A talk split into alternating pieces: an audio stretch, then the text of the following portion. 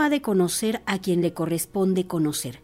Así inicia el libro Intocable del historiador, poeta y fotógrafo Juan Rafael Coronel Rivera, quien presenta la conversación que sostuvo con una figura clave en el mundo del arte popular, María Teresa Cristina Pomar Aguilar, a través de las páginas de esta obra publicada por Talamontes Editores, el autor aproxima al lector a los logros y trayectoria de la promotora de la cultura mexicana. Intocable se presenta este jueves en el Museo Nacional de Culturas Populares. Vamos a conocer de cerca este ejemplar y por supuesto su contenido. Saludamos con gusto a Juan Rafael Coronel Rivera, quien está aquí en vivo con nosotros en cabina. Hola, ¿cómo está? Muy bien, gracias, muchísimas gracias por la invitación. Estábamos comentando antes de entrar al aire que Intocable a mí me parece un ejercicio de la memoria, de la memoria de pues un personaje como María Teresa Cristiana Pomar Aguilar, que es el nombre completo. Pues sí, en algún punto estaba yo realizando una investigación sobre un pintor que se llama Javier Guerrero. Sí. Y doña Tere, como yo le decía, nos hablamos además de usted, su segundo marido fue director del Partido Comunista. Entonces ella tenía el archivo del, Partido Comunista. Y Javier Guerrero había sido uno de los dirigentes del partido. Entonces necesitaba yo datos, la afiliación, cosas, porque no teníamos absolutamente nada sobre Javier y le comenté, oiga, déjeme ver su archivo. Y me dijo, mire compañero, si usted me vuelve a hacer esa pregunta, se acabó la amistad. Y ella era muy definida, o sea, se acababa la amistad, entonces me quedé muy sorprendido ante eso. Y le dije, bueno, déjeme entrevistarla sobre Javier. Y así fue como empezó esta entrevista larga, que la hicimos alrededor de como en mes y medio, en unas 10, 15 sesiones. Y entonces vi también la oportunidad de una vez que nos contara sobre su vida, porque en realidad no sabíamos tampoco nada de la vida de Doña Tere.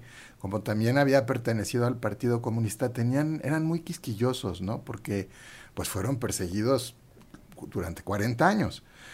Y entonces fue así como nos empezamos a adentrar en su vida, en su infancia, que es muy interesante, etcétera, y así fue como resultó la entrevista.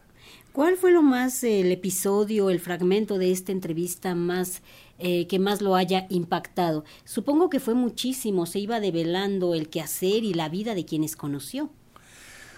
Pues bueno, creo que la parte más importante que fue en su infancia cuando ella vivía enfrente a un jardín, ella es de Guanajuato, en la ciudad de Guanajuato, y entonces habla mucho de cómo se ponían las ferias para los días de muertos y ahí vendían los alfeñiques. Guanajuato creo que es el estado más importante en producción de alfeñique en la República. Y entonces eh, ahí es donde ella realmente se inicia en las cuestiones del arte popular. Ella fue fundadora de Fonart y directora del Museo de Culturas del el que estaba en el centro, bueno, tiene una carrera amplísima, la conocía absolutamente toda la gente relativa al arte popular, pero no sabíamos de su vida. Ese me parece uno. Y luego el otro que realmente se me hace como para iniciar incluso una película es cuando habla de la inundación de Guanajuato, en la cual entra el agua, eran unas inundaciones tremendas, se rompían las presas y eran unas cantidades de agua incontrolables, ¿no? Incluso en los edificios están las marcas. Así es, de del año, de hasta aquí llegó la inundación de tal casi tres metros. Claro. Sí, y entonces me, me, gustó mucho la escena en la que entra el agua a su casa y sale el piano por uno de los balcones, el piano del padre, el padre era José Pomar, un músico indispensable del principios del siglo XX, y cómo el piano empieza a navegar por toda la ciudad de Guanajuato. Y esa escena me parece muy interesante, pero en realidad, pues habla de todo, ¿no? De cómo fundó el, el PT con Lombardo Toledano, etcétera. Entonces, bueno, es un libro realmente de muchos datos, sobre todo porque hasta donde entiendo es la primera biografía o bueno, narración de una mujer de izquierda. Entonces es interesante, de esta época, desde luego, ¿no? ¿Cómo calificaría el carácter precisamente de esta mujer de izquierda que, como bien lo comenta, estaba afiliada a este partido y que también tuvo que pues mantenerse en la discreción? Pues yo ya conocí a doña Tere más o menos cuando ella tenía como 75 años, ella muere a los 90. Y nuestra relación fue casi inmediata, por eso comienzo el texto así de uno debe de conocer a quien debe de conocer. Me la presenta otra antropóloga que se llamaba Ruth Lechuga y fue inmediato, nos empezamos a platicar, yo ya tenía algunos textos relativos al arte popular, doña Tere conocía un par y entonces me dijo, mire, usted escribe bien, pero pues nunca ha ido a ningún lado. Lo que usted necesita es conocer las cosas in situ, no ir realmente a los lugares, ver qué pasa. Y entonces fue así que me dijo, mire, lo espero sin conocernos mucho, la había yo tratado seis, siete veces así en 30 años, ¿no? Me dijo, lo espero, voy a salir a Oaxaca, lo espero el viernes a tal hora pues me parece que voy a ir, pero me quedé, piense y piense y llegué. Claro que hay que ir. Claro que hay que ir. Y entonces así fue y durante casi 20 años estuve pegado a ella y conocí, conocí absolutamente desde el norte hasta el sur de la República Mexicana a fiestas, a comunidades, a ver artesanos, a ver muchísimas cosas. Entonces, tenía un carácter muy fuerte, era muy dura, pero no conmigo realmente, como, yo fui el más joven, digamos, de sus alumnos, tuvo muchísimos, cientos. Y yo creo que como que vio una oportunidad, tenía yo en ese entonces, estamos hablando hace 30 años, pues tenía yo 30 años. Entonces, como que realmente se propuso dejarme un legado para que continuara con esta cuestión de las artes indígenas y populares, ¿no? que sí lo he seguido haciendo. ¿Qué decía acerca precisamente del arte popular, esta fascinación que tenía y por supuesto su vida dedicada a él? Bueno, una de las ideas que nos unió inmediatamente fue el hecho de que tanto ella como yo concordábamos en que el arte indígena y popular eran expresiones tan importantes como cualquier otra expresión artística de la humanidad, ¿no? En esta división entre arte culto y arte popular era verdaderamente absurda y que viene de una idea eurocentrista eh, francesa, alemana, que pues no tiene nada que ver ni con la América Latina, ni con África, ni con Asia. Y que ha perdurado por muchísimo tiempo. Pues 300 años, 400 años, siglos. Entonces, bueno, lo, una de las cuestiones era precisamente esa. De hecho, la primera exposición en la que trabajamos, que fue para Fomento Cultural Banamex, se llamó Textiles Mayas.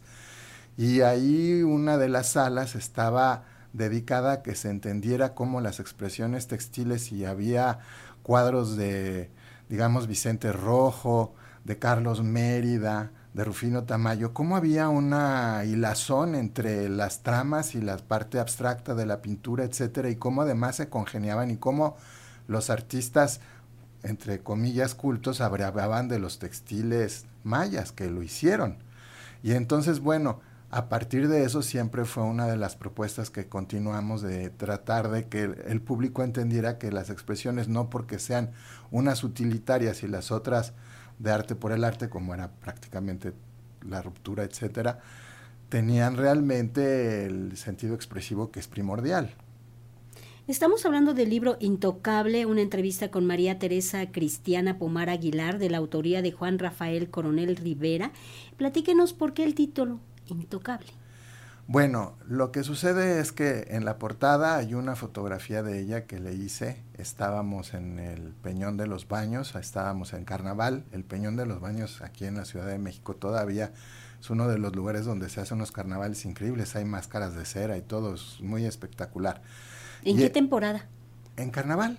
Es, una fecha móvil, generalmente entra febrero, en algunos días febrero, a veces marzo. Como es móvil, pues depende de la cuaresma y todo esto, ¿no? Entonces hay que ver el calendario Galván. Y la foto corresponde a uno y, de Y la foto corresponde precisamente, eh, íbamos correteando a las, a las comparsas y de repente pasamos por un taller mecánico, por eso están las llantas al frente, y en la pared arriba decía intocable.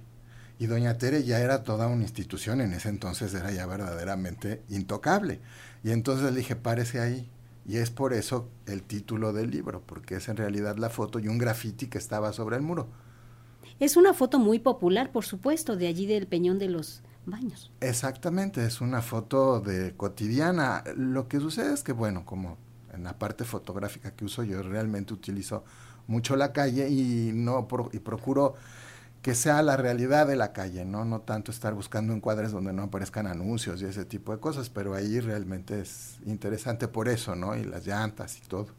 Con tanta experiencia que tenía ella y tanto conocimiento, ¿cómo decidir por dónde empezar un libro sobre ella?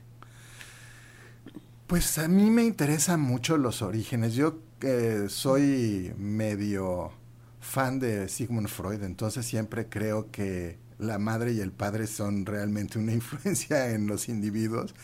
Y así fue cuando ya accedió a la entrevista, fue lo primero que le empecé a preguntar, oiga, cuénteme de su papá y cuénteme de su mamá, que además es una manera de abrir una entrevista, puede ser hasta violenta, ¿no? Porque no sabemos realmente las relaciones de los individuos con sus padres. Entonces, ahí empieza ella a narrar y es muy interesante cómo efectivamente habla que ella era hija del padre. De hecho, el padre le dice a la mamá, a esta no la vas a educar tú, la voy a educar yo, no la, no la toques, ¿no? Y habla de cómo la relación con su mamá era realmente mala y con el padre fue el que la hizo liberal, el padre era masón, etcétera, no era pertenecían a la parte liberal de Guanajuato, ¿no? De hecho era amigo de Diego Rivera y Diego Rivera le hace un extraordinario retrato. Tiene unas fotografías bellísimas. Pues lo que sucede eh, es muy interesante, pero ella no conoció la entrevista. Eh, cuando, la, cuando muere la guardé, bueno, cuando estaba viva la guardé y luego cuando muere fue que la empecé a oír, empecé yo a oír la entrevista para acordarme de ella. Y entonces dije, bueno, este es un material maravilloso, realmente tengo que editarlo para compartirlo. Y tampoco conoció las fotografías. Algunas veces me citaba a su casa y llegaba yo y a veces me hacía temprano y todavía no llegaba ella y me dejaban ahí solo en la sala, no de espere, ahí viene la maestra. Y generalmente cargo con la cámara, entonces me ponía yo a hacer fotos como registro de su estudio, de sus documentos, de cómo tenía su colección. Y bueno, ahora son realmente muy interesantes porque la fotografía tiene esa parte a veces, ¿no? Que también funciona como documento histórico, no nada más visual.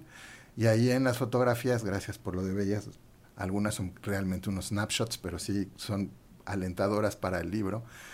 Y otras sí son retratos que le hacía a propósito, ¿no? Donde le decía, a ver, pose. Sí, ya vimos. Pues para que conozcan más acerca de este libro intocable, ya escucharon la charla que es muy amena y muy enriquecedora, los invitamos a que acudan a la presentación este jueves 19 de agosto a las 18 horas en el Museo Nacional de Culturas Populares. ¿Quién lo va a acompañar? Va a estar Cándida Fernández y familia de Doña Tere. Por supuesto, expertos en, en, la vida y obra de María Teresa Cristiana Pomar Aguilar. Esto será, se los repito, Intocable se presenta este jueves 17 de agosto a las 18 horas en el Museo Nacional de Culturas Populares, allí en Coyoacán, Hidalgo 289, Colonia del Carmen, Coyoacán. Gracias por estar con nosotros, Juan Rafael Coronel Rivera, que tenga una gran presentación, que seguro así lo será. Muchísimas gracias y gracias por el tiempo. Gracias por estar aquí.